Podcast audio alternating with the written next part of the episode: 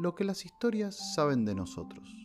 Hace un tiempo, en este proceso de investigación sobre la creatividad y sus recursos, me encontré con el enfoque ya alguna vez leído de Joseph Campbell y su historia sobre la antropología, su análisis sobre el camino del héroe y esta estructura que nos recuerda una manera de transitar justamente una aventura.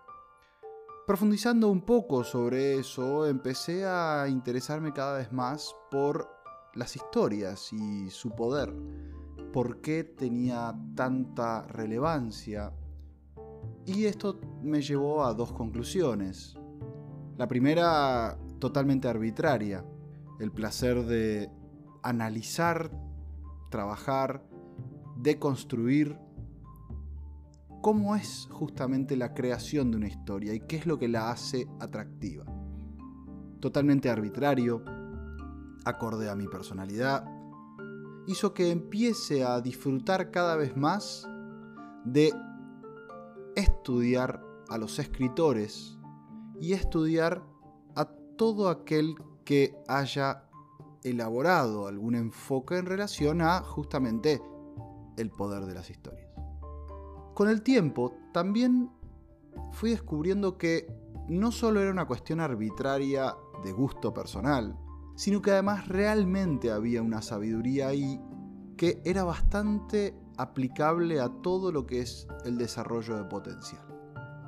Lo que las historias saben de nosotros es un pequeño truco que tienen todos aquellos que saben escribir historias.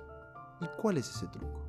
Tiene que ver con la íntima comprensión, fruto del análisis, del estudio, del trabajo justamente sobre la dramaturgia que ya proviene ¿sí?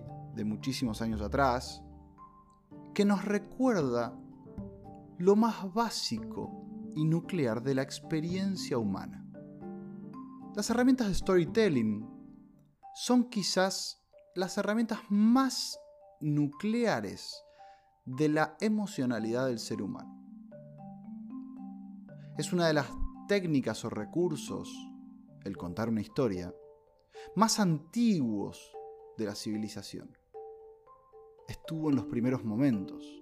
Y es verdad que en un principio tenía fines pura y exclusivamente didácticos, es decir, enseñar y transmitir sabiduría de una generación a otra.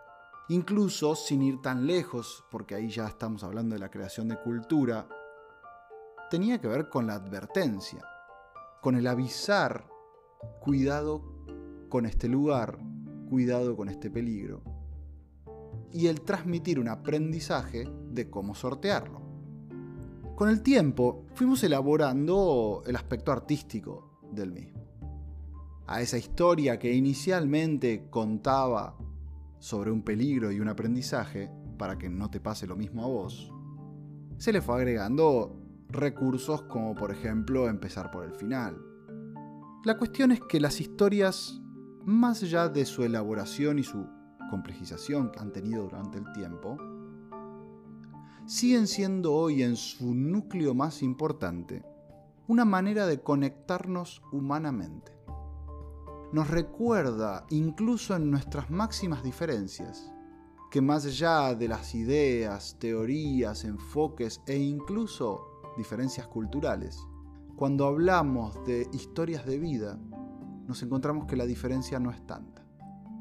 Esto no elimina la singularidad de cada uno, y hemos hablado en este podcast sobre la singularidad, pero sí nos recuerda que detrás de cada individuo y su historia y sus genes y su cultura, hay una misma experiencia.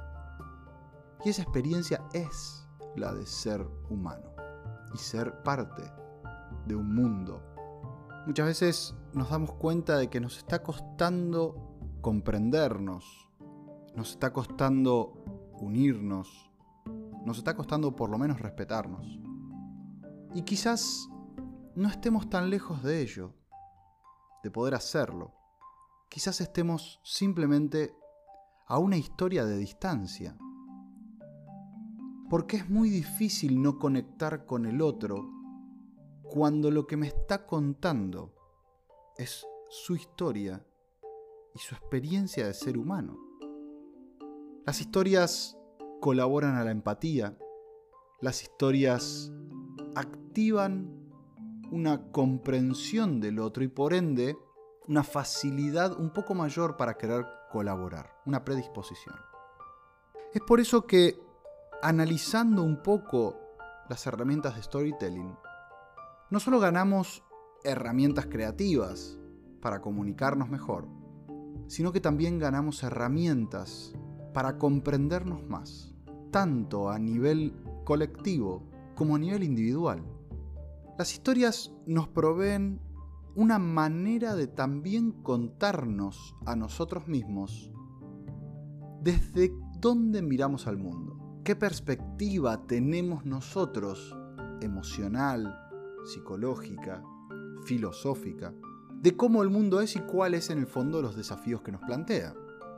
Es por eso que estudiar todo esto nos puede ayudar también a ganar herramientas de inteligencia emocional personal, que va a repercutir también en los otros, sobre todo en relación a cómo nosotros nos contamos nuestra propia historia. Es la base de la resiliencia. Entonces cuando estudiamos a los escritores, a los dramaturgos, cuando nos metemos en el enfoque antropológico de cuáles son las historias que las culturas se cuentan, descubrimos en el fondo que la experiencia de ser humano es tan compleja como también tan igual para todos nosotros. Eso es el gran secreto que las historias saben de nosotros.